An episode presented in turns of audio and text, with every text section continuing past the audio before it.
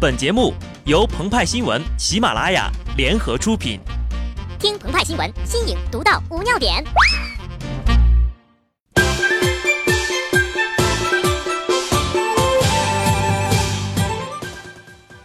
本文章转自澎湃新闻有戏，听众朋友们，大家好，我是机智的小布。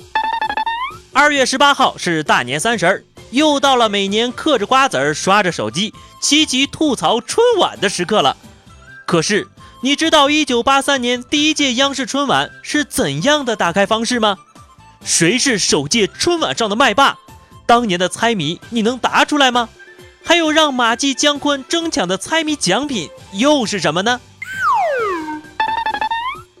鉴于年代久远，小布只找到了 CCTV 怀旧剧场的视频版本。打开一九八三年的央视春晚，最先映入眼帘的是简单的“恭贺新春”四个字儿。赵忠祥大叔萌萌的给大家报幕，给春晚提供了一些有趣的怀旧细节。现场有四部热线电话可供帝都啊不首都人民打进来，作用呢就是点播节目啊。在节目播出过程当中，主持人会读出部分观众的来电内容。一九八三年，央视春晚导演黄一鹤接受采访时曾经表示，当晚那个话筒根本不敢往话机上放，一放马上就响。一放又接，根本没有缓冲的时间。赵大叔还细心的提醒观众，记得在指定时间内写信到电视台，还要贴上邮票。如今呢，我们的节目也万变不离其宗的继续洗脑。某某手机用户，请发送首字母序列号到某某号码。报幕之后呢，一九八三年的猪年春晚还做了一个动画短片。将前一任生肖狗与接棒的猪串联起来。动画结尾的时候呢，适时推出了四个主持人：王景瑜、刘晓庆、姜昆、马季的卡通版。然后咻的一下，四个人变成了寿桃、玉米等食物版的灯笼。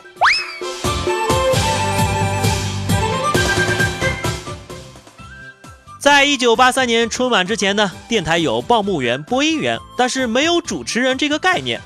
当时啊，这个考量是赵忠祥背诵能力强，但没有临场经验；马季、姜昆的反应能力快，但当时啊有偏见。相声演员最容易逗贫，怕格调不高，所以呢又找来了戏剧学院受过专业训练的喜剧演员王景瑜。三个男人一台戏，那多没劲呢！于是呀，给他们搭配了当时最火的女演员刘晓庆，颜赞呐，有木有？刘晓庆的造型很简单，符合青春气质，红色衬衣配上黑色的裙子。据说呀，这件裙子也就五六十块钱，大概就是当时老百姓一个月工资的水平吧。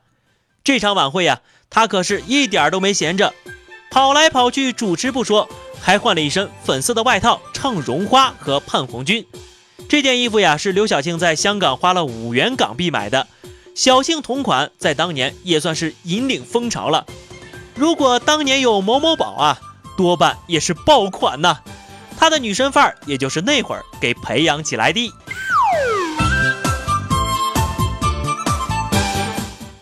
除了主持和唱歌，小青阿姨还负责一项娱兴节目——猜谜。没错，在这一届的春晚上啊，她一共提出了五个谜语，大家一块来猜一下吧。一，从上至下广为团结，打一个字儿。二。年终算总账，打一句唐诗。三，制定人口政策，打一个成语。四，镜子里面照着人，打一字儿。五，晚会，打一字儿。没能猜出谜底的朋友们，赶紧点赞吧，然后呀，转给周围的人都听听哈。而让马季、姜昆等人争抢的猜谜奖品是这样的：铅笔、自动铅笔、文娱手册、笔记本。真好奇那本文语手册里都写了点啥。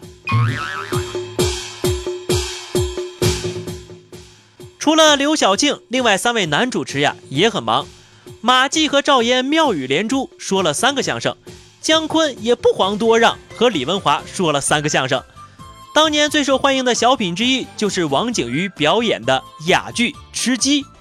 另外有一个小品也颇为经典，严顺开老师的《阿 Q 的独白》。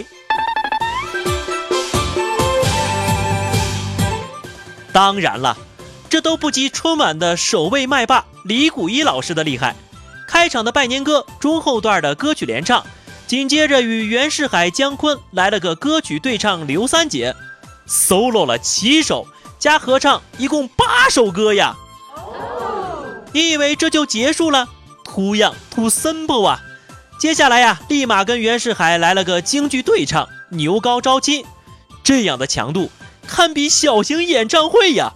造型也是颇具特色，卷卷的空气刘海。原来在当年就很流行了。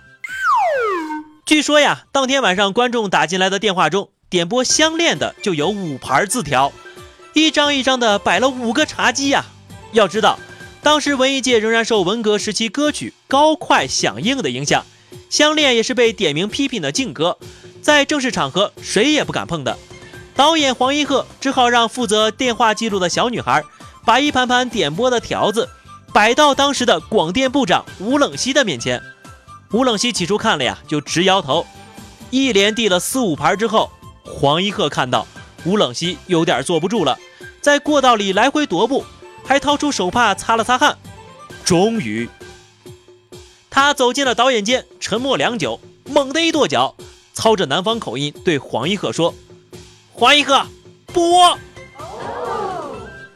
那个时期啊，还没有现场伴奏，所有的歌曲都是提前准备好磁带，在现场播出时，演员只要对口型就行了。可是《相恋》已经被禁播了好几年，录音师根本就没有准备磁带呀。黄一鹤赶紧让大伙儿找磁带，最后呀，一名技术人员告诉黄一鹤，家里有《相恋》的磁带。黄一鹤立即让他骑单车去拿。二十多分钟后，这个小伙子满头大汗的把磁带取了回来，于是。姜昆带着一打点播《相恋》的条子上台报幕，念点播内容的时候，他还打趣的称：“差点都把我憋死了。”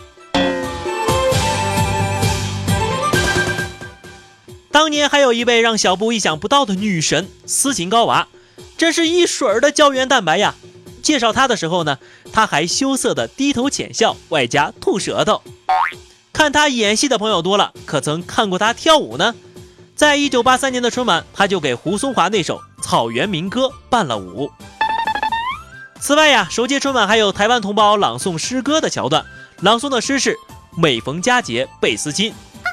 当年的围观群众表情看起来挺真挚的，看到马季老师的相声笑开了花，与时下一些哭吧哭吧不是罪的群众演技相比，啊，还是嫩了点儿啊。那届春晚还有个特别之处，就是播放了一部正在拍摄中的电影《武林志》的预告片。这个植入广告打了一分十五秒左右，可片子到了六年之后才上映啊！这么着急就宣传也是蛮拼的呀。不知道如今一部贺岁档的片子，想要在央视春晚播个一分多钟，那得花多少钱呢？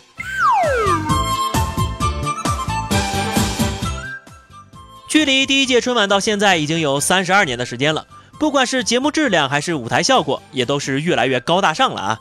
看春晚也从一开始的除夕夜的娱乐项目变成了一种习惯。今年的三十晚上，你会依然选择和家人共同观看春节晚会吗？好的，那么以上就是本期节目的全部内容了。如果你喜欢小布的节目，欢迎添加微信公众号 DJ 小布，或者加入 QQ 群二零六五三二七九二零六五三二七九，节目更新有推送哦。下期节目我们再见吧，拜拜。